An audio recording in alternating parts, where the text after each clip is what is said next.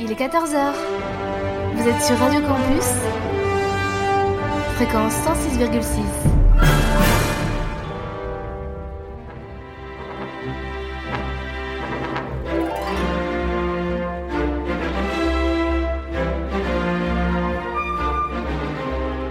– 14h-15h sur Radio Campus,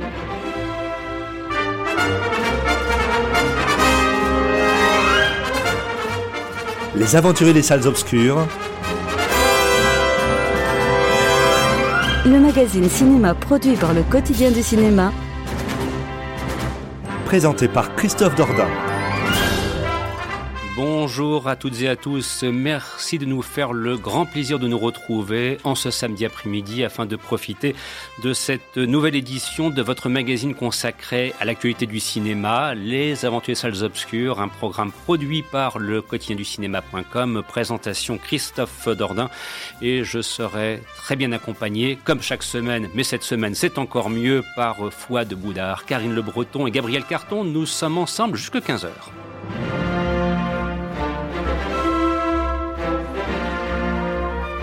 Si d'aventure euh, vos pas numériques vous ont amené du côté de notre page Facebook, vous avez pu constater, ou bien d'ailleurs si vous avez tout simplement jeté un petit coup d'œil sur le programme tel qu'il est proposé cette fois par le site de la station www.campusil.com, vous avez pu constater que le sommaire qu'on va vous proposer est démentiel. Voilà, il n'y a pas d'autre mot. Euh, on va essayer un exploit qui est digne d'un épisode de Mission Impossible version des années 60. On va faire rentrer 90 à 95 minutes de script dans une émission qui n'en fait que 60. Voilà, c'est vous dire que l'ambition est modeste.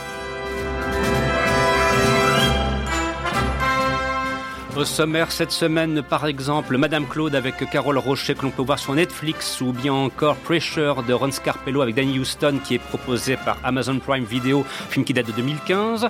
Il sera également question d'une petite pépite qui s'appelle The Monster Squad réalisé par Fred Decker ou bien encore des sorties en DVD telles que The Nightingale de Jennifer Kent pardon, qui est proposé par Condor Film ou bien encore Le Frisson des Vampires, film réalisé par Jean Rollin qui fête son 50e anniversaire édité par LCG édition. Et enfin, on vous dira tout le grand bien que l'on pense du Wonder Woman 1984. Ou pas. Mais ça, peut-être que vous avez aussi une petite idée si éventuellement vous avez lu quelques critiques sur le quotidien du cinéma.com. D'autres choses viendront s'ajouter je, vais, je vous laisse bien sûr l'occasion de, les découvrir. Tout de suite, un extrait d'une partition musicale composée par Michael Giacchino pour le film Jurassic World. Bien sûr, on retrouve les intonations telles qu'elles furent composées par John Williams à l'origine, mais Michael Giacchino a su se saisir l'univers musical de John Williams pour l'adapter à sa sauce. C'est ce qu'on va entendre dès maintenant et c'est aussi une façon de vous indiquer que très prochainement, le nouveau numéro de bande originale consacré à Michael Giacchino sera disponible. On vous en reparlera bien sûr. À tout de suite et excellent après-midi à l'écoute de ce programme.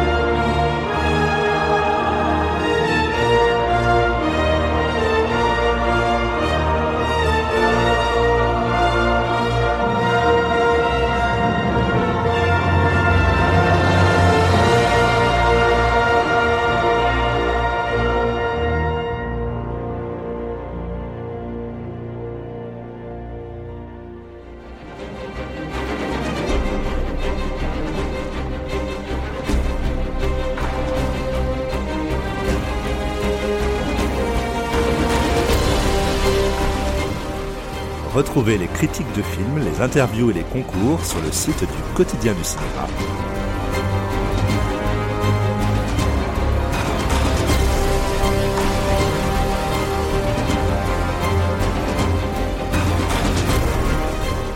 www.lequotidienducinéma.com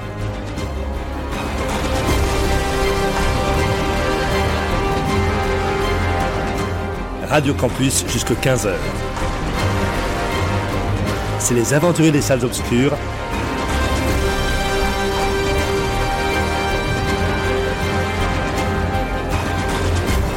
Avec Christophe Dordain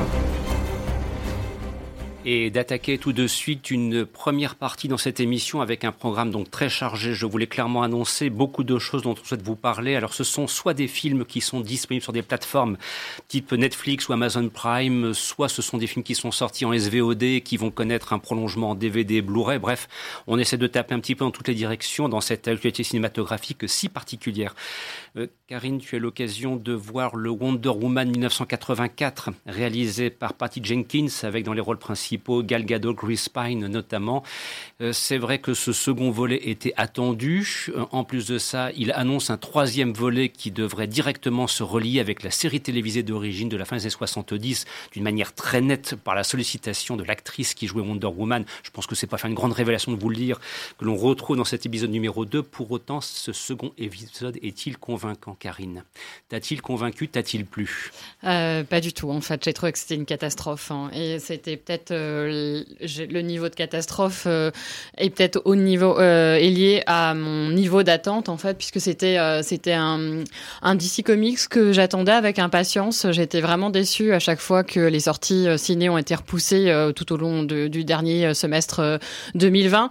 Donc bon, j'étais quand même contente de pouvoir le voir en VOD. J'avais bien aimé moi le premier opus de, de Wonder Woman, même si j'étais un peu déçue par la fin et puis le combat avec le, méchant, mais je trouvais que c'était quand même un, pour euh, un DC Comics, ils sont assez décevants quand on compare avec euh, la, série des Marvel, avec les super-héros qui généralement fonctionnent bien.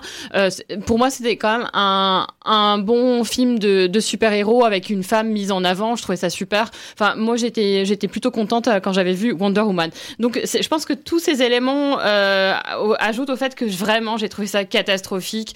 Grosse, grosse déception euh, face à ce film.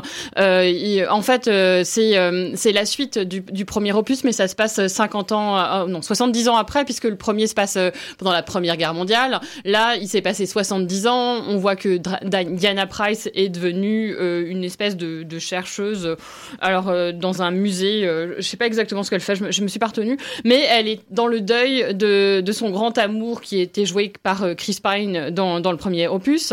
mais on ne sait pas trop ce qui s'est passé pendant ces 70 ans. Je trouve que c'est un manque pour moi parce que on sent qu'il elle l'a perdu, mais on ne sait pas ce qu'elle a vécu avec lui. On a juste ce premier plus. Et moi, j'aurais bien aimé qu'on développe, euh, voilà, euh, tout le, toute cette perte qu'elle avait pu ressentir pendant 70 ans, ce qui explique pourquoi, euh, enfin, les événements de la suite. En fait, ce qui se passe, c'est que dans le film, euh, euh, Wonder Woman tombe sur une pierre qui exauce les vœux.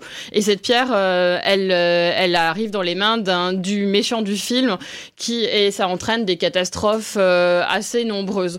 Et Wonder Woman quand elle tombe dessus elle elle elle elle fait le souhait de retrouver son grand amour Chris Pine qui réapparaît en prenant le corps d'un d'un autre homme.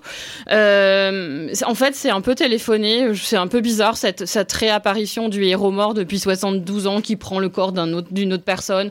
Ça, enfin, elle a pas de problème de conscience puisqu'il programme le corps d'un autre homme qui du coup n'a plus sa vie. Moi, ça, m'a un peu gêné toute cette partie.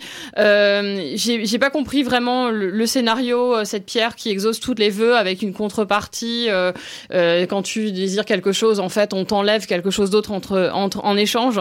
Ça, ça tient pas la route. Il n'y a pas trop d'action dans ce film. Il y a, quelques scènes, un, peu de combat, mais euh, qui qui sont pas très intéressantes euh, et on s'ennuie fort. euh, voilà, il y a des moments, où- enfin un moment où on a Wonder Woman qui traverse la Terre pour aller euh, des États-Unis en Égypte avec un vieil appareil qui a euh, 70 ans d'âge, qui a pas volé depuis 70 ans et qui n'a pas d'essence a priori. Donc je ne vois pas comment il fait le trajet. Moi, ça me, laisse un peu sceptique. Donc il y a des vrais problèmes de cohérence. Elle est en plein milieu de l'Égypte, mais tombe par hasard sur le méchant comme ça, il apparaît. Voilà, c'est Patty Jenkins qui a écrit le scénario. Elle avait des choses à dire, notamment elle voulait dénoncer euh, l'omniprésence de Trump et le, le héros euh, méchant du film est censé représenter Trump. Moi, je le trouve bien plus gentil que Trump en fait. Et le scénario est vraiment très mauvais. Voilà, c'est, je pense que c'est lié à ça que ça ne tient pas. Euh, vraiment, euh, enfin voilà, Patty Jenkins c'est une réalisatrice, c'est pas une scénariste. Et tout ce qui faisait l'intérêt du, du premier, en fait, qui avait pas été écrit par elle, est tombé. Euh, voilà, je suis pas très très fan. J'aime bien Gal Gadot. Je trouve que c'est un bon casting pour Wonder Woman. Elle a une vraie présence. Euh, je trouve que c'était un bon choix de prendre Kristen Wiig dans le- l'opposé de, de, justement de Wonder Woman, euh, puisque c'est son- finalement le méchant c'est une femme, mais euh, son personnage est fini par être ridicule et en, en finalement c'est un film féministe qui dessert la cause à mon avis. Donc euh, vraie vraie déception. Alors, de préciser, euh, en ce qui concerne la trame scénaristique, que lorsqu'on regarde la série d'origine, la première saison, effectivement, était contemporaine de la Seconde Guerre mondiale, et qu'ensuite, à partir de la seconde saison, ils ont plongé, donc, euh, Dana Price dans un univers moderne qui était celui des années 70. Donc, on peut pas dire qu'il y a une profonde originalité, là, par rapport à ce que tu expliquais au début du scénario, le fait de la propulser 70 ans plus tard. On retrouve un petit peu ce même principe que la série avait, euh, euh, comment dirais-je, elle-même inauguré, voire même aussi, euh, euh, comment dirais-je, on peut dire institutionnalisé. Donc ça, de ce côté-là, j'avoue, je suis un petit peu aussi euh, surpris. Et puis moi, surtout, ce qui m'a surpris, parce que j'ai eu l'occasion de le regarder, mais en deux fois, parce que j'avoue que c'était un peu usant pour les yeux, c'est que autant le premier était d'une densité en termes des séquences d'action assez extraordinaire, notamment toutes les séquences qui se déroulaient pendant les batailles de la Première Guerre mondiale, autant le second, effectivement, on s'y ennuie comme c'est pas permis. On attend désespérément quelques rebondissements, quelques scènes d'action qui puissent permettre de relancer la machine. Voilà, alors est-ce que le numéro 3 permettra euh, de, de- de- de remettre tout cela d'équerre, de remettre l'église au centre du village, comme on dit parfois de manière un petit peu triviale? J'avoue que j'ai un gros doute. Non, ouais, je sais pas ce qu'elle a raconté. Et puis c'est dommage parce qu'en plus, il y a une première séquence hyper intéressante qui se passe euh, dans le royaume des Amazones. Et euh, c'est moi, je trouve que c'est cette partie-là aussi, j'aimerais bien que ce soit développé, ce qui se passe sur cette île, qu'est-ce que devient sa mère. euh, et c'est on n'en parle plus en fait. Euh, C'est pas, on n'explore pas ce royaume des Amazones qui est hyper intéressant et qui a une autre vision en fait d'un monde sans hommes en fait. Et euh, voilà, je, je comprends pas les choix scénaristiques faits par Patty Jenkins. J'ai un vrai doute sur la suite. Euh, voilà. Et puis c'est vrai que moi j'ai fait le parallèle avec la, la série et je m'attendais vraiment à ce que je crois que c'est Steve Rogers. euh, non, c'est Steve, je sais plus. euh, oui, ça. le, le personnage joué par Live. Voilà, dans, dans la série, c'est c'est le fils, c'est le fils, donc il y a une continuité, Mm. mais joué par le même acteur. Et je m'attendais vraiment à, le, au à la même histoire, en fait. Donc j'étais déçue par cette histoire de réincarnation. voilà, vraiment. Enfin voilà, c'est ma grosse déception. C'était vraiment le film que j'attendais avec impatience et que j'étais enfin contente de le voir en VD. Merci. Bon, eh ben, en tout cas, si vous souhaitez vous faire votre propre idée, la sortie en DVD Blu-ray, si je pense, a été réalisée, demande si c'était pas la fin du mois de mars. Parce qu'il faut dire aussi que pour les plannings de sortie DVD Blu-ray ces temps-ci, c'est un petit peu chaotique, hein, pour rester euh, gentil. Alors, euh, restons euh, au royaume de l'Amazone. Euh, ça, c'est une méchante transition que je fais actuellement avec un film proposé par Amazon Prime Video. En l'occurrence, il s'agit de Pressure, réalisé par Ron Scarpello. Oui, vous avez le droit de dire effectivement que ma transition est pourrie, je le comprends tout à fait. Je comprendre. voilà. Alors, c'est interprété par euh, Danny Houston et, et Matthew Good, donc réalisé par Ron Scalpello, si je prononce bien. C'est un film qui date de 2016. Fouette, que tu as l'occasion de, de découvrir ou peut-être de revoir donc sur Amazon Prime Video. C'est un film qui nous plonge dans les profondeurs de l'océan. Un océan qui, bien sûr, est le plus hostile que la Terre euh, puisse compter. Et quatre plongeurs vont se retrouver piégés et vont tout tenter pour survivre. Bon, c'est pas mal comme point de départ. C'est très bien, c'est très alléchant et ça ne te déçoit pas. Ah, Donc, ça, c'est bien. Vraiment, c'est un film qui tient ses promesses. Et euh, pendant un soir de pérégrination sur euh, le menu d'Amazon Prime, je cherche un film à voir. Alors, qu'est-ce qui se passe? Après des minutes, des minutes de scrollage incessante, je tombe sur la fiche de prêcheur et je vois Matthew Good, Danny Houston. Banco, je prends. Deux acteurs que j'aime beaucoup et je plonge dans Pressure. Et euh, j'ai vraiment été euh, agréablement surpris, d'autant plus que c'est un film dont je n'avais pas du tout entendu parler euh, Pas du tout. Zéro info. Et c'est une excellente surprise. Alors, de quoi ça parle? Ce sont des, des prolos d'une compagnie gazière qui sont préposés à la réparation des gazoducs sous-marins. Donc ce sont des voilà, ils sont préposés au sale boulot quoi. Hein. C'est un métier dangereux, ingrat, et on a besoin d'eux pour réparer un gazoduc. Ils plongent dans une petite nacelle. Le bateau qui les rallie à la surface périt dans une tempête. Ils sont livrés à eux-mêmes. Qu'est-ce qui va se passer? Et là, à partir de là, c'est vraiment euh, c'est un huis clos en fait. Hein. Ça ressemble à un huis clos, même s'il y a quelques scènes où ils quittent la nacelle et, vont dans, l'eau. Et je trouve que c'est formidablement tenu parce qu'un huis clos, c'est un genre qui est très difficile à, tenir, à mener. Et le film s'en sort très bien. Malgré l'unité de lieu, vous ne vous ennuyez pas une seule seconde. Et surtout, on a deux comédiens. Alors, il y a trois personnages principaux, mais il y a surtout deux comédiens impériaux, Danny Houston, toujours très solide, toujours très. Moi, j'aime beaucoup cet acteur. Et Matthew Good, formidable acteur qui fait toujours des choix très audacieux. Et bien entendu, l'isolement, la proximité, la profondeur, le danger permanent, d'autant plus que la jauge d'oxygène diminue. Mhm. Qu'est-ce qui va se passer? Eh bien, ça crée une tension phénoménale et insupportable qui va vous vraiment vous rendre fou, vous aussi spectateur, puisque le film parvient à vous faire partager cette folie, euh, cette folie des personnages, d'autant plus qu'ils ont des caractères bien distincts, bien opposés les uns des autres. Danny Houston qui joue un peu un personnage imprévisible, un peu borderline, qui, est source de danger permanente. C'est à couper le souffle, vraiment, c'est une excellente euh, surprise. Pressure, de Ron Scalpello. Moi, je connaissais pas du tout non plus ce réalisateur. C'est formidable. Et de préciser que ce que j'ai changé avec euh, quelqu'un ce matin à ce sujet en, préparant l'émission, que c'est un film qui a le mérite d'avoir une ambition modeste ce que peut-être aurait dû avoir le Underwater avec euh, Vincent Cassel, vous voyez ce que je veux dire éventuellement, sans partir dans des délires euh, euh, fantastiques. Voilà, une ambition beaucoup plus modeste, de presque quelque chose de très réaliste, de très mhm. documenté, voilà, et justement de bien tenu en une heure et demie montre en main. C'est un petit format bien, bien cousu, bien tenu au niveau du scénar. Donc euh, voilà, une bonne recommandation que vous pouvez découvrir sur Amazon Prime. Allez-y, vous me remercierez. Bien, bien. Et on aura l'occasion de te retrouver, bien sûr, pour d'autres recommandations de ce type, indépendamment aussi de quelques pérégrinations livresques, car il sera aussi question de livres en ce samedi après-midi. Alors, Gabriel, je me tourne maintenant vers toi pour. J'alterne entre SVOD, euh, Amazon Prime et maintenant les sorties en, Blu-ray, voire euh, en DVD, ou inversement euh, selon les, films. Il est question ici de The Nightingale, film réalisé donc par euh, Jennifer Kent, qui est donc sorti, enfin il a été multi-proposé, euh, euh, comment dirais-je, par différentes euh, formes, puisque sur OCS, par exemple, aussi on a eu l'occasion de le voir. Mais là, il s'agissait bel et bien d'une sortie donc en DVD Blu-ray chez Condor, si je ne dis chez Condor si je ne dis pas de bêtises. Et là aussi, tu souhaitais donc nous dire le plus grand bien de ce film qui nous plonge dans l'Australie sous domination anglaise. C'est encore l'époque des Dominions 1825. Et il va être question d'une jeune bagnarde d'origine irlandaise. Exactement. Le film se passe pendant le, disons la, pire période de la colonisation britannique euh, en Australie. Ça se passe en Tasmanie, donc euh, qui était euh, qui était appelé à l'époque l'enfer sur terre, où où les, les, pires éléments de la colonie pénitentiaire étaient étaient simplement échoué là, était simplement euh, bazardé là, et, c'était que des hommes. Donc il y, a une espèce de, programme qui voudrait qu'on équilibre un petit peu et qu'on envoie qu'on envoie des femmes. Alors la pauvre, la pauvre, le pauvre personnage principal qui est incarné par Aisling Franciosi, euh, qu'on a pu voir dans Game of Thrones, euh, va se retrouver euh, à faire partie des femmes qui sont envoyées donc en Tasmanie.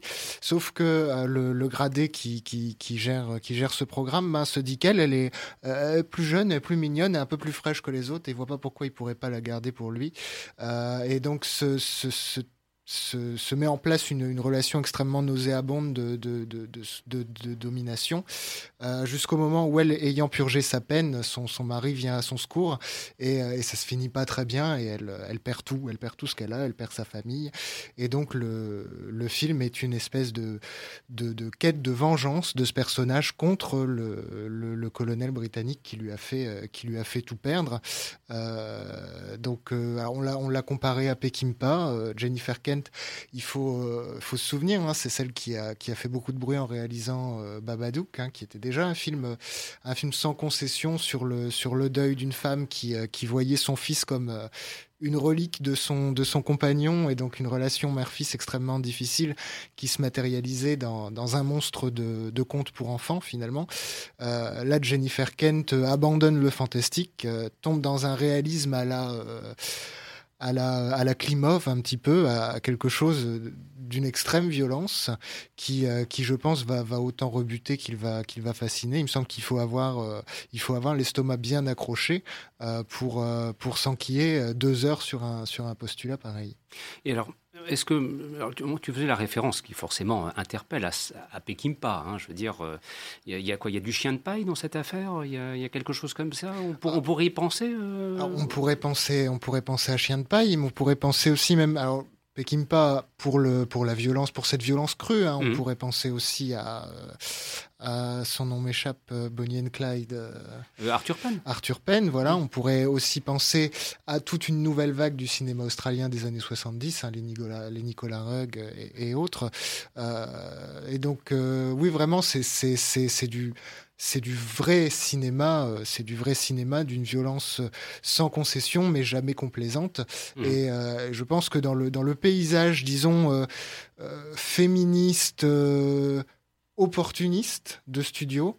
Euh, là, il y a vraiment une volonté, une volonté de frapper très fort et de ne pas, de ne pas détourner le regard de, euh, ce, qui est, de ce qui est en réalité un, film de guerre et de ce qui est euh, aussi une, vraie, une vraie vengeance qui, qui finalement n'a rien d'une réparation. C'est quelque chose qui emmène le personnage en enfer. The Nightingale, donc signé Jennifer Kent et édité en Blu-ray et DVD par Condor Film et c'est sorti depuis ce 21 avril. Voilà donc pour un premier aperçu. Alors euh, dans quelques instants nous retrouverons donc euh, Karine afin d'évoquer le Madame Claude avec Carole Rocher dont on a aussi beaucoup parlé il y a quelques temps. Mais comme je l'ai laissé euh, entendre, eh bien on va faire une petite césure livresse qui en l'occurrence se rapprochait de deux fois de pour évoquer une magnifique biographie qui a été chaudement recommandée entre autres par Jérôme Ouibon, que, nous saluons au passage. Salut Jérôme. Bonjour Jérôme, et merci en tout cas si tu es donné au 37 après-midi ou bien plus tard, suivant les rediffusions. Et donc, euh, il aura été de bons conseils en te disant, bah voilà, il y, a un super bouquin consacré à un cinéaste qui s'appelle Richard Donner dont le moins qu'on puisse dire, c'est que sa carrière est longue, puisque c'est un demi-siècle du cinéma hollywoodien, depuis la fin des années 50 jusque ses dernières réalisations, euh, euh, fin des années 90, puisque c'est à ce moment-là, euh, fin 90, début 2000, qu'il a, qu'il a, qu'il a, arrêté sa carrière. Alors même si j'ai entendu parler d'un projet absolument fou, d'un nouvel arme fatale qui fait que tout le casting d'origine serait reconstitué, lui, derrière la caméra, bon, j'avoue que j'ai un petit peu de mal à y croire, mais bon, ça c'est... Pourquoi pas On n'est on est plus à, à, ça près, hein, quand on sait qu'Indiana Jones 5, le tournage va commencer dans quelques semaines. Ça se dit en passant, bon, j'avoue que même moi, j'ai un petit peu de mal à y croire. Bref. Alors, Richard Donner, on se le disait hors antenne, moi quand j'étais gamin, Richard Donner, euh, bah, à 15 ans, je regardais La Malédiction, euh, et puis en même temps, je regardais Les Mystères de l'Ouest, mais c'est bizarre. Les Mystères de l'Ouest, épisode dirigé par Richard Donner, Au nom de la loi avec Steve McQueen, épisode réalisé par Richard Donner, et puis La Malédiction. Et en fait, on découvre quelqu'un qui a commencé par le petit écran pour aspirer vers le grand écran. Mais alors, quelle carrière que ce Richard Donner Immense carrière. Et alignement de planètes parfait, mmh. hasard du calendrier, c'est aujourd'hui son anniversaire. Oh, bah alors là, on ne pouvait pas faire mieux. Le 24 avril 1930, 91 printemps, Oncle Dick, comme j'aime l'appeler, Richard Donner, toujours là, bon pied, bon oeil. J'espère vraiment qu'il fera l'arme fatale 5. juste pour le plaisir de, le, revoir faire un film. Et c'est un monsieur, euh, euh, effectivement, je me suis replongé dans le livre que j'ai lu il y a 3-4 ans. Et j'avais envie de parler de Richard Donner parce que c'est un cinéaste que je trouve euh, un peu mésestimé, survolé, comme ça. Oui, bon, c'est un faiseur anonyme, euh, c'est un, comme on dit, tu sais, un faiseur. Bon, un euh, filmmaker, mais c'est tout. Voilà. Et c'était quand même un peu plus compliqué que ça. Mm. Et c'est un monsieur autrement plus intéressant et passionnant. Il a une vie de fou. Hein. Et euh, il est de la génération, c'est le dernier survivant de la génération des Lumet, Frankenheimer et Fredkin. Mmh. Euh, Fredkin et lui sont les derniers euh, survivants de cette génération-là. Effectivement, comme tu l'as dit, de réalisateurs qui ont appris leur métier à la télévision, mmh. sur des shows en direct dans un premier temps, et ensuite sur des séries télé. Il a même été acteur avant Richard Donner. C'est comme ça qu'il a mis le pied dans le show business, il a été acteur. Euh, et le, le- le réalisateur qui le dirigeait euh, sur un show qu'il faisait lui a dit Écoute, euh, Richard, tu ne sais pas suivre les directions d'un réalisateur, donc il faudrait que tu sois réalisateur toi-même. Et le titre de cette biographie, You're the Director, You Figure It Out, notez mon accent de Cambridge. C'est- Impressionnant. c'est un, en gros, c'est toi le metteur en scène, le metteur en scène démerde-toi. C'est euh, des propos que lui a tenus Steve McQueen sur le plateau d'un épisode au nom de la loi. Richard, jeune réalisateur, hésitant, euh, encore vert, hein, ne sachant pas trop euh, encore où placer sa caméra, demande à Steve McQueen, avec qui il était ami, euh, écoute, euh, Steve, comment tu veux que je te filme? Et Steve lui aurait répondu, You are the director, you figure it out. D'où le titre du livre, et qui, je pense, et, je trouve, euh, résume très bien la, euh, la carrière de Richard Donner et euh, surtout la manière dont il envisageait son métier. Comme tu le disais, il a enquillé les séries télé, Max la menace, Man from Uncle, La quatrième dimension. Il en a réalisé un épisode emblématique, Cauchemar à, 50, à 30 000 pieds, Mhm. qui a été remaké par euh, George Miller euh, des années après. Mhm. Et il a, il a fait des épisodes emblématiques. Et euh, il a également. Alors, ses premiers films sont très durs à trouver. Avant The Omen, il a fait des films. Et euh, c'est un monsieur qui, euh, qui a donc grandi dans le Mount Vernon, euh, enfin dans la ville de Mount Vernon, dans l'État de New York, et qui était un enfant turbulent, et euh, donc on dirait aujourd'hui qu'il était hyperactif, et il a été diagnostiqué euh, euh, victime de, troubles de l'attention, en fait. Euh, un garçon hyperactif, malicieux, faisant beaucoup de bêtises et qui avait du mal à trouver son chemin et, à trouver sa voie. C'est par l'entremise d'un oncle producteur de show, de musicals à, New York qu'il a mis un pied dans le show business. C'est comme ça que ça s'est fait. Et ce que j'aime avec ce réalisateur, c'est que il a, comme tu l'as dit, survolé 50 ans de cinéma hollywoodien et surtout, il a été là.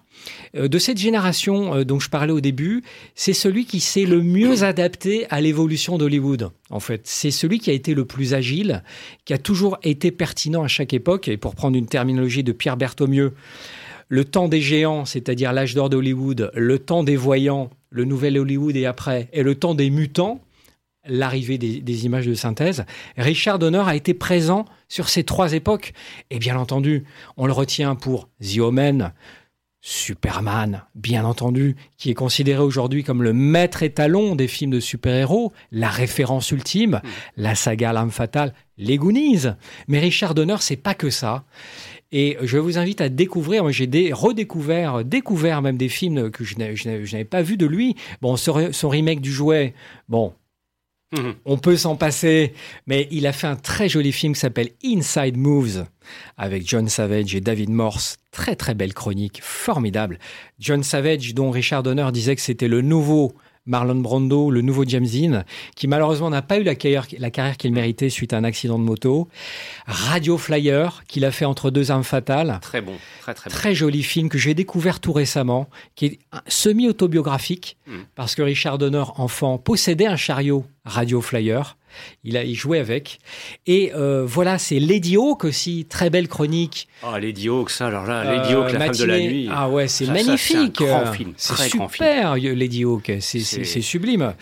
Et euh, Richard Donner, c'est aussi une voix. Mhm. C'est une voix. Il parle comme ça. Il a une voix comme ça, très caverneuse. Spielberg l'appelait The Voice. Il a une voix très particulière qui attire immédiatement le respect sur un plateau. Et c'est aussi une personnalité. C'est une personnalité aussi bien quand vous écoutez ses équipes, les acteurs avec qui il travaillait, tout le monde est, est unanime.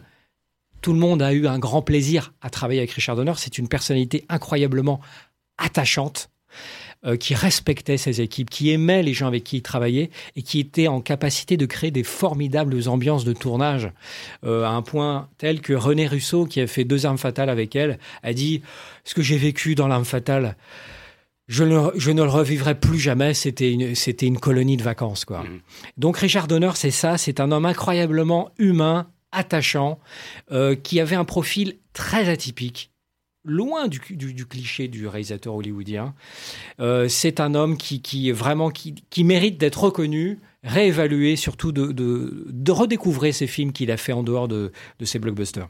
Et quand on voit la dernière image de l'arme fatale avec les photos de famille des différents membres de l'équipe, des comédiens, ainsi de suite, ça résume bien cet état d'esprit. Alors c'est vrai que malheureusement, les dernières réalisations furent peut-être un petit peu plus modestes. Le Prisonnier du temps qu'il a réalisé au début des années 2000 était trop modeste. J'avoue que j'ai lu parfois quelques commentaires un petit peu désagréables sur le 16 blocs avec Bruce Willis. Je trouve que c'était pas mal dans la catégorie film concept. C'est très bien. Hein. Je, je, crois que c'est l'un des c'est le dernier bon rôle de Bruce Willis, hein, on peut le dire. Mmh. Ouais. Et puis je vous recommanderais aussi parce qu'il avait, bon, c'est une série qu'on connaît pas en France, qui aux États-Unis a connu un immense peu, peu succès à l'époque, qui s'appelait Maverick avec James Garner. Oui. Il a, il a repris ça en film avec euh, un superbe duo formé par Mel Gibson et Jodie Foster. Et c'est vraiment un bon western, quoi. Voilà. Et là, on voit le mec, euh, l'Ouest américain, il connaissait ça sur le bout des doigts. Quand on voit Maverick aujourd'hui avec le recul, on se dit que vraiment euh, très belle réalisation. Et donc, Oh, s'il refait un... Moi, j'ai quand même du mal à y croire, quoi, qu'il puisse faire un arme fatale numéro 5. Ça me semble un projet, enfin, c'est pas possible, quoi. Là, il y a un moment où le temps a fait son œuvre, hein, quand même, quelque part, quoi. T'imagines à 91 piges, enfin bien qu'il y a Clint Eastwood qui continue à tourner. Ah oui, pourquoi pas pourquoi Richard. Pas, après tout. Allez, allons-y, on va, on va essayer d'y croire. On se retrouve dans quelques instants pour parler de Madame Claude. À tout de suite.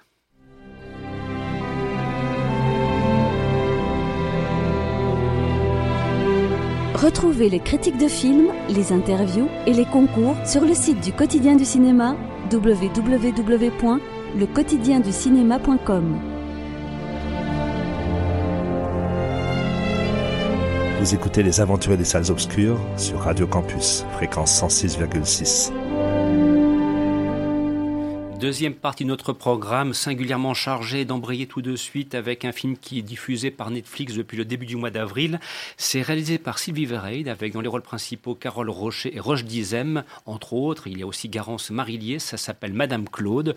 D'ailleurs, euh, on se disait hors antenne qu'en même moment, le film emblématique de Josh Jekin était lui aussi reproposé, peut-être d'ailleurs pour établir une comparaison entre les deux à voir. Donc nous sommes cette fois dans la fin des années 60. Madame Claude règne sur Paris et au-delà grâce à un commerce florissant que l'on devine, et notamment parce qu'elle a réinventé les codes de la prostitution. Donc c'est pas un film si évident que cela. Alors c'est pour ça que j'ai du mal à croire d'ailleurs qu'on puisse établir un parallèle avec le film de Josh Jackin, qui était quand même un film typique des années 70, euh, érotique, enfin voilà pour, euh, comment dirais-je, émoustiller le bourgeois, si je veux être un petit peu acerbe.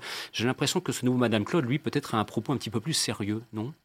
Alors, j'ai pas vu le film de Joachim. D'ailleurs, j'aimerais bien aller le voir parce que la comparaison doit être assez intéressante. Mais il n'y a pas, je pense, l'arrière-plan politique qu'il pouvait y avoir, euh, peut-être dans celui-ci. Et je pense que voilà, c'est de ce que j'ai lu sur euh, le film de Joachim, il était vraiment plus érotique, sachant que Joachim et l'érotisme, euh, pour moi, c'est c'est deux choses très différentes parce qu'il n'a jamais rien compris à l'érotisme. Mais euh, là, je dirais que c'est ce qui pêche chez, euh, dans le film de, Sylvie Verret, c'est que c'est quand même un sujet sulfureux. On traite de la vie euh, de Fernande Grudet, dit Madame Claude, qui, était la plus grande maquerelle de France pendant, une vingtaine d'années, entre les années 60 et 90, 60, 70, 90. Et justement, je pense que Sylvie Verret a voulu prendre un contre-pied et parler plutôt des coulisses. Euh, du, monde de la prostitution plutôt que montrer la prostitution en elle-même. Ce qui fait qu'on se retrouve plus face à un film de gangster euh, où on voit les tractations qui se passent derrière, les euh, euh voilà entre avec les différents membres de du banditisme de l'époque qui avaient des accords entre eux, qui se respectaient, où Madame Claude devait faire sa place parmi un monde d'hommes, et aussi ses relations avec la police qu'elle aidait. C'était un peu euh, les filles qu'elle mettait euh, dans les mains des politiciens, c'était pour euh, récupérer de l'information. Donc, je dirais que Sylvie Vered a essayé plutôt de, porter son film dans cette direction, montrer ce qui se passait par derrière.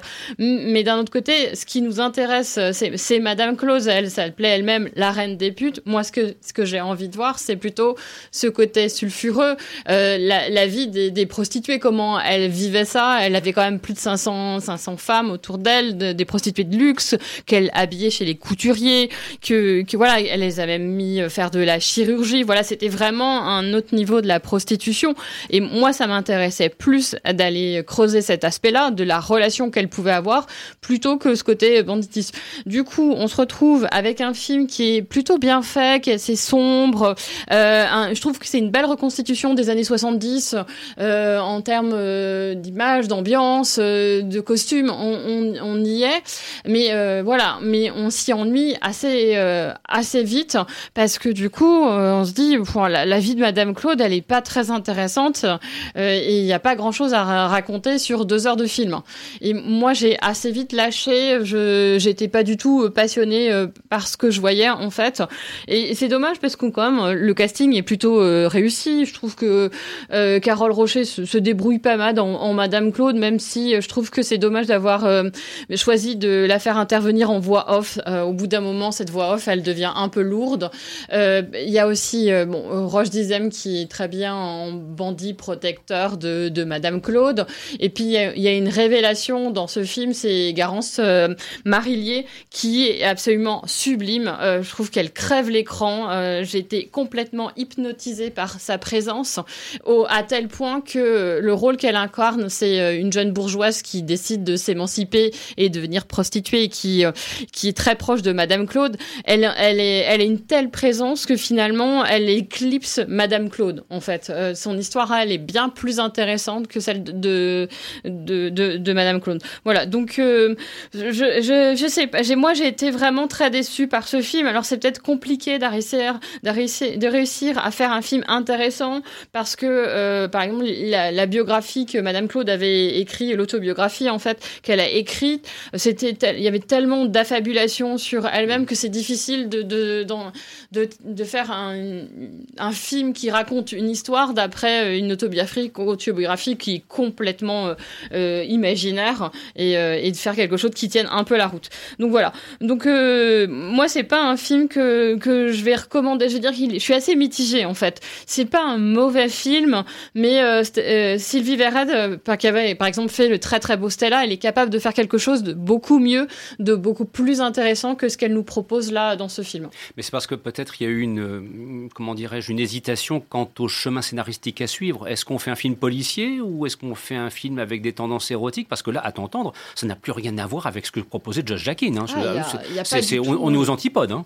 Non, non, il y, a très très peu de scènes de sexe. Après, et, je pense qu'elles sont pas euh, vécues. C'est plutôt en plus il y a le fameux un female gaze euh, au moment où elle filme mm. les, les, les, scènes de sexe. Donc c'est pas du tout, je pense, le même regard que peut poser euh, Jacquin. Mais euh, mais moi, j'ai pas ressenti justement. Y a, je trouve qu'il n'y a pas d'érotisme. Euh, on... ce que tu me racontes, c'est un polar, quoi. oui, c'est plutôt ça, avec mmh. quelques petits, des, des, petites scènes où on voit les, les policiers aller euh, piéger euh, des politiciens, mmh. euh, voilà, en envoyant des filles récupérer pour leur, les prendre en photo ou pour les tuer.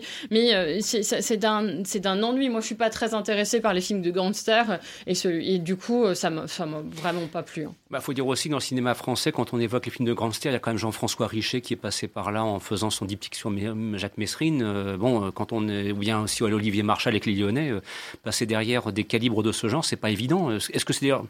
Je sais pas, moi, je me dis, si ce film-là a atterri sur Netflix, c'est peut-être aussi parce qu'il ne pouvait pas atterrir indépendamment des circonstances que nous connaissons dans les salles obscures. Je me demande si ce scénario-là n'aurait pas normalement dû donner un film sortant dans les salles de manière traditionnelle, hors contexte de crise sanitaire, et que, bah, tout compte fait, Netflix a été un petit peu. Le terme voie de garage, ce serait un petit peu bah, excessif, mais donc une seconde vie en quelque sorte. Bah, de toute façon, il était prévu pour les salles. Donc, euh, s'ils mm. ont décidé de, le récupérer Netflix, c'est qu'ils sont aperçus qu'il n'y aurait peut-être pas eu son public dans les salles. Parce que c'est.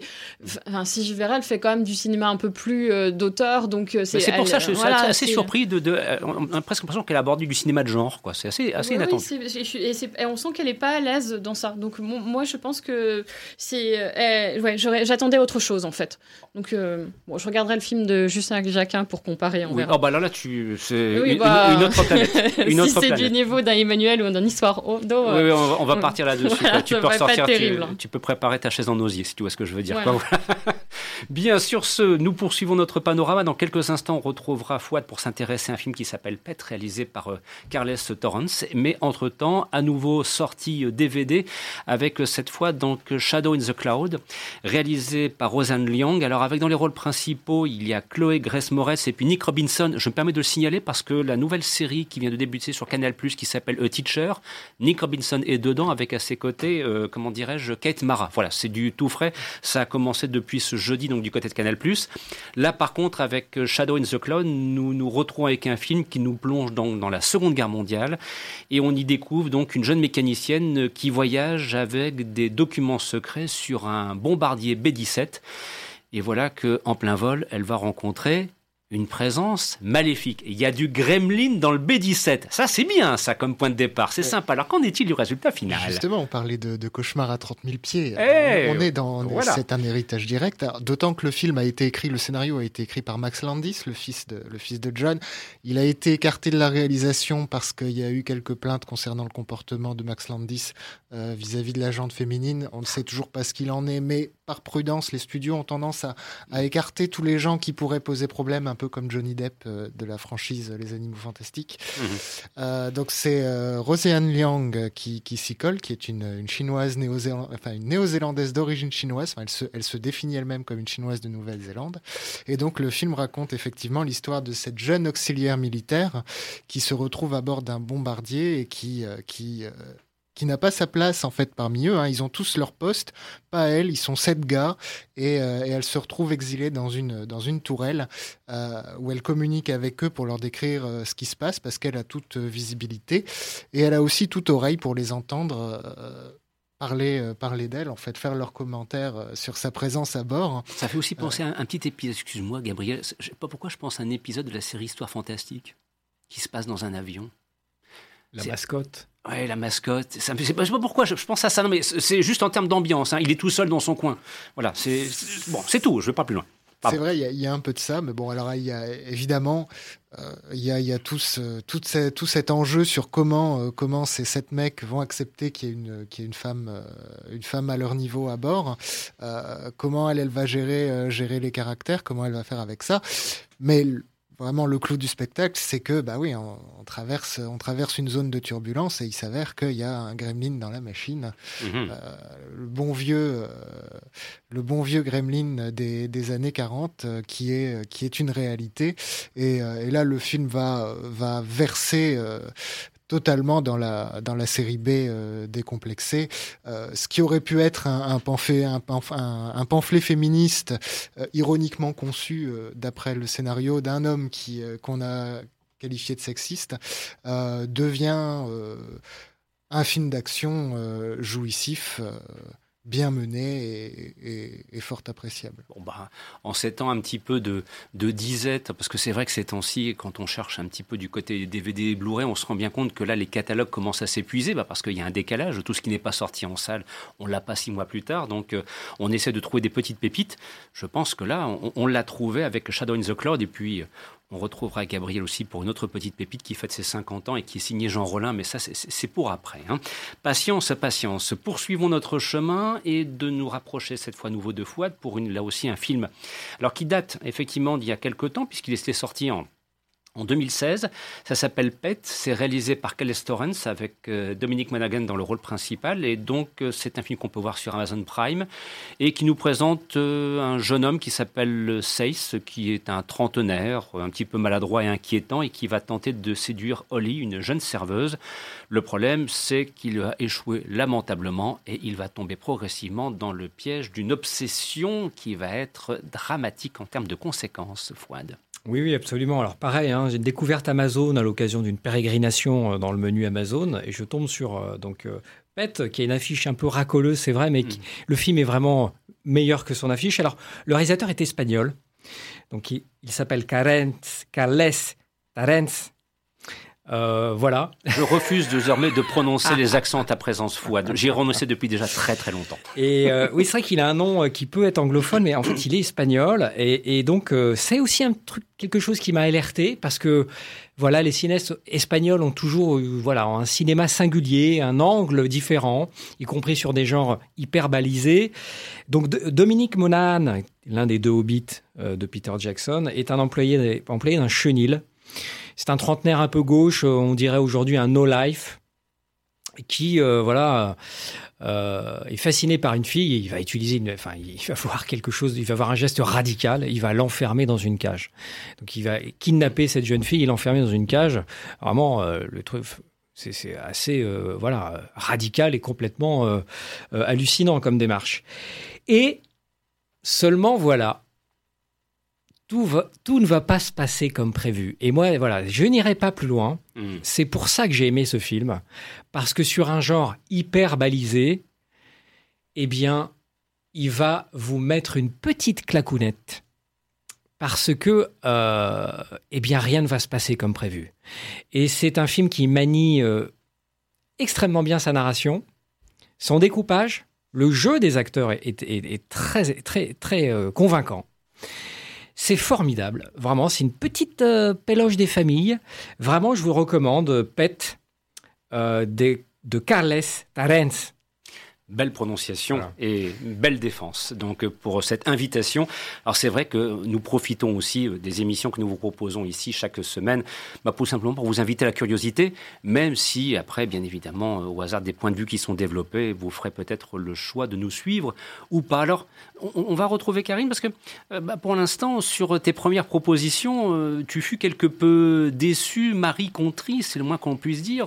Voilà, Wonder Woman 84 n'a pas emporté ton adhésion. Euh, Madame Claude euh, t'a laissé une impression que je vais qualifier gentiment de, mitigée. Alors, aurons-nous un petit peu plus de chance avec euh, Je te veux, moi non plus, film qui est donc proposé par Amazon Prime Video depuis mars dernier, depuis la fin mars, réalisé entre autres par Rodolphe Loja ou bien encore Kevin Debonne, et donc qui nous présente le destin de Nina et Dylan, qui sont les meilleurs amis depuis leur enfance, qui n'ont aucun secret l'un pour l'autre. L'un vit à Paris, Nina vit à Paris, pardon, Dylan vit à Biarritz, et donc ils ont toujours pensé qu'ils finiraient ensemble. Alors, euh, est-ce que cette fois, pour cette troisième opportunité, euh, il va y avoir du bon à l'arrivée ou pas du tout?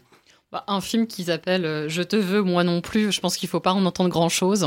Euh, voilà. Euh, J'aurais essayé, hein. Voilà. Mais, mais là, vraiment, je, j'attends, j'en attendais rien et j'en ai, eu rien. Donc, euh, comme ça, j'ai pas été déçue. Euh, c'est quand même un film qui devait sortir dans les salles et qui, pareil, a été. Sélectionné à l'Alpe d'Huez en 2021, c'était donc c'est censé être une comédie aussi en plus. Oui, voilà, je pense qu'ils avaient rien d'autre à sélectionner pour pouvoir en faire quelque chose. Bon, après, il faut voir que quand je vois que sur Allociné, il a quand même reçu euh, 2,5 euh, de moyenne de notes euh, de la presse, j'ai peur. Euh, c'est vraiment un, très mauvais film. Je ne sais pas comment ça a pu être financé. Euh, en fait, euh, voilà, c'est écrit par euh, Inès Reg, euh, qu'on avait découvert, euh, enfin, qui avait fait le buzz avec euh, sa petite phrase euh, euh, C'est quand tu mets euh, des paillettes dans les yeux, euh, Kevin. Euh, ben voilà, ben je, je peux dire que le film n'a mis aucune paillette. Euh, c'est, c'est, c'est, en fait, le scénario euh, est plutôt mauvais. Il est écrit par Inès Reg et son compagnon euh, Kevin Debonne, qui se sont inspirés un peu de leur histoire puisqu'ils étaient euh, très bons amis à la base et qui ont fini par tomber amoureux et se marier. Et c'est pour ça qu'ils ont écrit une histoire en développant un peu plus les personnages sur une, une amitié qui dure depuis le primaire. Mais à partir de ça, ils ne font rien du tout. Le scénario tient pas debout. Il y a plusieurs problèmes, notamment le fait que Kevin Debonne, qui, qui, incarne le meilleur ami, ne sait pas jouer. C'est un très très mauvais acteur. Il est complètement falot. Et euh, Inès Reg, elle, euh, elle est reconnue pour son énergie. Et c'est vrai qu'elle elle porte le film parce qu'elle est très très énergique, mais elle a un personnage complètement antipathique. Et euh, on comprend même pas comment ces, deux personnes peuvent euh, être amies. Alors tomber amoureux, c'est encore plus compliqué. C'est dommage parce que une petite rom-com française, euh, ça aurait été bien. Mais alors là, ça, ça fonctionne pas. Et puis on sait que c'est euh, c'est pas une mauvaise idée de l'histoire euh, de, de deux meilleurs amis dont un tombe amoureux, finit par se réaliser qu'il a des sentiments pour l'autre. Euh, C'était quand même l'histoire du mariage de mon meilleur ami en 97 de, Paul John Hogan. Et ça, fonctionnait bien parce que justement, Julia Roberts, elle faisait tout pour, pour saboter la relation amoureuse de son meilleur ami qui allait se marier. Bah, là, c'est la même chose quand elle, s'aperçoit qu'elle elle est amoureuse de son meilleur ami, lui vient de rencontrer quelqu'un, mais elle est tellement antipathique, elle est tellement désagréable que finalement euh, on n'est pas tellement pour que s'il se passe quelque chose avec son ami. Euh, voilà, donc le scénario est vraiment euh, très mauvais, les personnages sont pas terribles, les personnages secondaires c'est, ils sont assez mal écrits et caricaturaux. on a la, la chaudasse interprétée par Lodi Perret qui quand même qui, qui est une comique mais qui arrive à mettre un peu de, on va dire d'humanité dans son personnage. On a aussi euh, Pauline Clément de la Comédie Française, qui est vraiment une très très bonne actrice. Quand vous la voyez à la, à la Comédie Française, elle est géniale. Là, on la met dans une rôle d'une débile dont on se moque parce que c'est quelqu'un qui aime lire, donc elle est stupide. Enfin, c'est vraiment, enfin, si on aime lire, c'est que vraiment on est, on est vraiment débile. Donc c'est vraiment, euh, je, je comprends pas. Euh, voilà, il y a, rien qui va. Euh, euh, je ne sais, et je, je comprends pas comment il peut recevoir des, critiques positives. J'ai regardé les, les critiques de la, de la presse et je me dis, ça fait longtemps qu'ils n'ont pas vu un film parce que pour dire que c'est un, bon film, moi je me dis c'est pas possible. Euh, voilà, on est vraiment en manque et voilà. Donc euh, on s'accroche à ce que l'on peut quoi. Voilà, voilà. Et là, euh, je sais pas. Et puis en plus, c'est quand même un film. au bout d'une heure, les, deux meilleurs amis se mettent ensemble. Et il reste une demi-heure de film et je me suis dit mais qu'est-ce qui va se passer L'objet de du scénario est fini là. En fait, il y a plus, il y a plus, il y a plus d'enjeux et en fait ils sont à peine ensemble, qui se séparent. Donc il y a une toute une autre partie où il faut reconquérir l'être aimé euh, et, et, là ça marche pas non plus. Ça c'est vraiment le prototype du film pour moi. Ça je me rends compte tout de euh, suite. Alors là, oui, que, là vraiment qu'est-ce que je m'amuserais, qu'est-ce que je m'éclaterais à voir ça quoi. Voilà. Et, mais il y a même pas de second degré. On peut même pas se dire euh, j'ai regardé ça et me dire c'est un, un nanar et je vais rigoler. Non, ça ça marche pas. Donc moi vraiment ça n'a pas été c'est pas une c'est pas une bonne surprise. Euh, je sais pas pourquoi ce genre de film peut sortir en salle, mais je pense que ça c'est le genre de film qui aurait trouvé son public par contre. Malheureusement. on n'en dira pas plus. Il nous reste encore à peine 10 minutes pour la toute dernière ligne droite où nous allons basculer du frisson des vampires au Monster Squad. Voilà, c'est pour vous dire un petit peu, l'ambition est comme toujours modeste, mais on va y arriver. Le frisson des vampires a été réalisé par Jean Rollin. C'est son film maintenant il y a 50 ans, en 1971. Le film est proposé en édition par LCJ Édition, je tiens à le préciser. Et donc, nous sommes dans un château du Moyen-Âge qui abrite deux frères châtelains qui sont frères il y a la ravissante Isabelle qui est leur maîtresse commune. Bref, ça sent l'érotisme, ça sent. Il y, a, un petit quelque chose de sulfureux comme tu les aimes, n'est-ce pas, Gabriel Bien sûr. Je ne peux pas m'empêcher de penser à ce qu'aurait été la filmographie de Jean Rollin s'il avait réussi à mener à bien euh, l'itinéraire marin qui était écrit par Marguerite Duras. Euh, si ce film n'avait pas été perdu, peut-être n'aurions-nous jamais eu euh, le, le, fantastique rollinien tel qu'il l'a développé par la suite. Peut-être n'aurait-il jamais accepté cette proposition de faire un moyen métrage pour accompagner euh, la, reprise d'un film de série B américain? Donc il n'aurait jamais, euh, après, eu la proposition de faire un deuxième moyen métrage pour combiner les deux et, faire un long de, 80 minutes qui s'est appelé plus tard Le viol du vampire. Euh, petite anecdote, le, film est sorti en mai 68 à une époque où il n'y avait pas de, de, nouveautés sur les écrans. Tous les gens faisaient la grève, donc tout le monde allait au cinéma. Le seul film nouveau qui sort, tout le monde va le voir, et tout le monde sort en demandant à l'ouvreuse si Jean Rollin habite dans le coin pour aller lui casser la gueule. donc euh, il y, a eu un, rejet immédiat de Rollin qui l'a pourtant pas, euh, pourtant pas découragé, avec des producteurs qui lui disent écoute, c'est dans l'air du temps, n'oublie pas les femmes nues. Alors, plutôt que de mettre des séquences érotiques, bah, il faisait tourner une scène normale, mais nue. Mhm. Ça avait un côté Paul Delvaux euh, assez, euh, assez surréaliste. Il faut savoir que son beau-père, c'était Georges Bataille aussi, hein, Rollin. Donc ça, ça doit aider quelque part. Et donc le frisson des vampires, c'était son troisième, euh, son troisième opus en quelque sorte dans une tétralogie vampirique. Hein, après le viol du vampire, la vampire nue et avant Requiem pour un vampire. On y trouve le, fidèle Jacques Robiol et dans le rôle d'Isabelle, la, très belle Dominique. Euh, c'est l'histoire d'une jeune femme qui va visiter ses deux cousins dans leur château avec son compagnon. Euh, et le compagnon commence à trouver, commence à trouver sa, sa, fiancée bizarre. Évidemment, les deux cousins sont des vampires et quand il lui dit qu'ils ont une drôle de vie, elle, elle répond Mais non, je vois pas de quoi tu parles, évidemment. Elle est devenue vampire aussi, et donc le pauvre, le pauvre garçon est prisonnier voilà, des mœurs étranges euh, du château.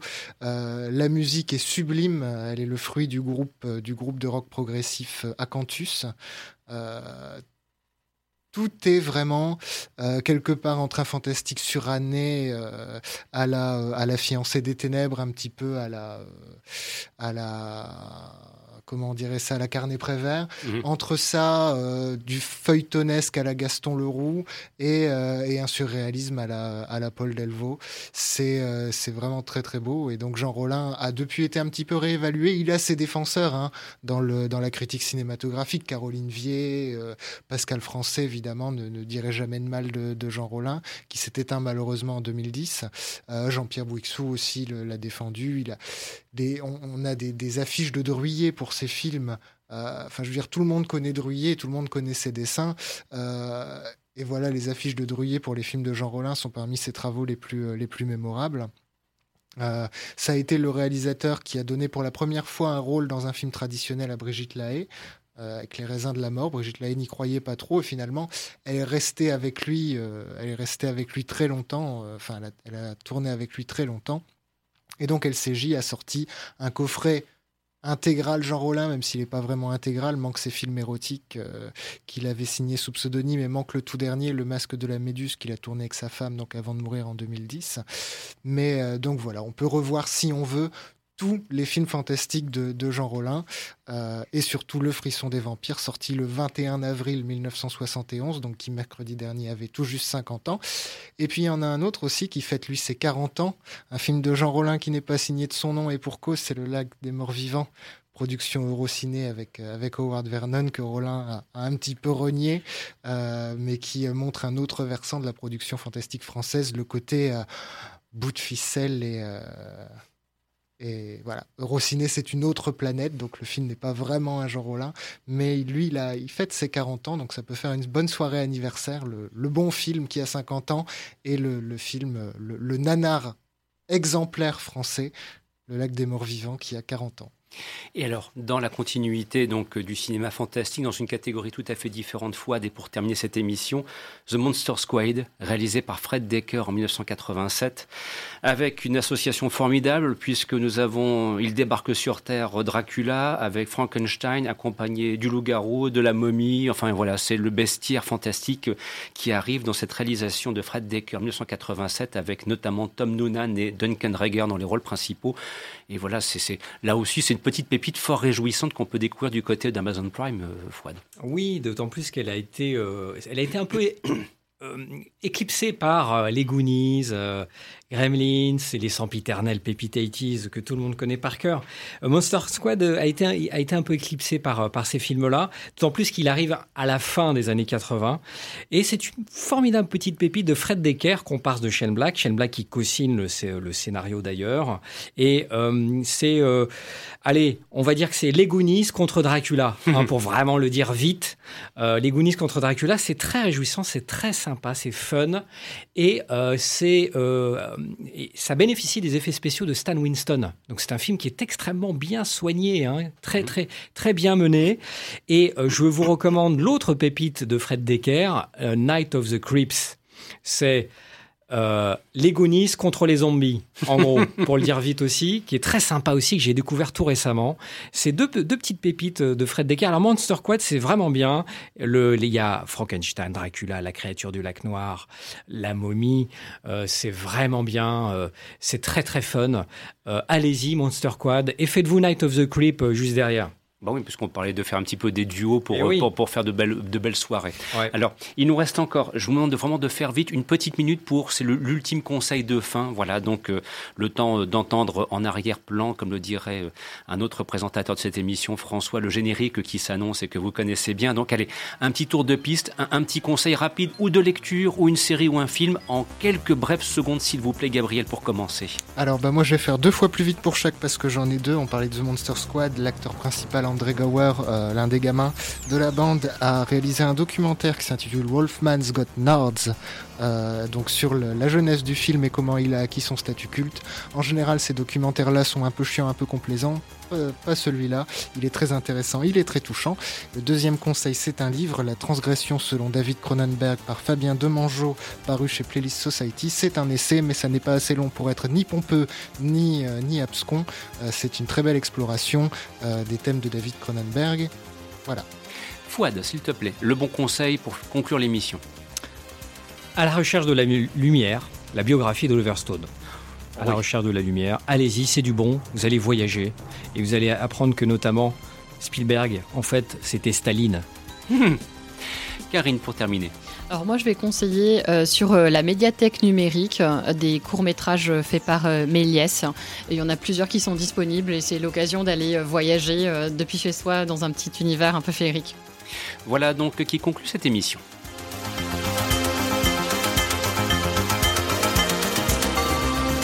Vous écoutiez Les Aventures des Salles Obscures, une émission produite par le quotidien du cinéma.com, présentation Christophe Dordain avec l'amicale complicité de Fouad de Boudard, Karine Le Breton et Gabriel Carton. Portez-vous bien, prenez soin de vous, profitez de ce qu'on vous a conseillé ou pas, à votre choix. Et bien évidemment, on vous dit à la semaine prochaine. Merci pour votre fidélité et votre attention. Au revoir.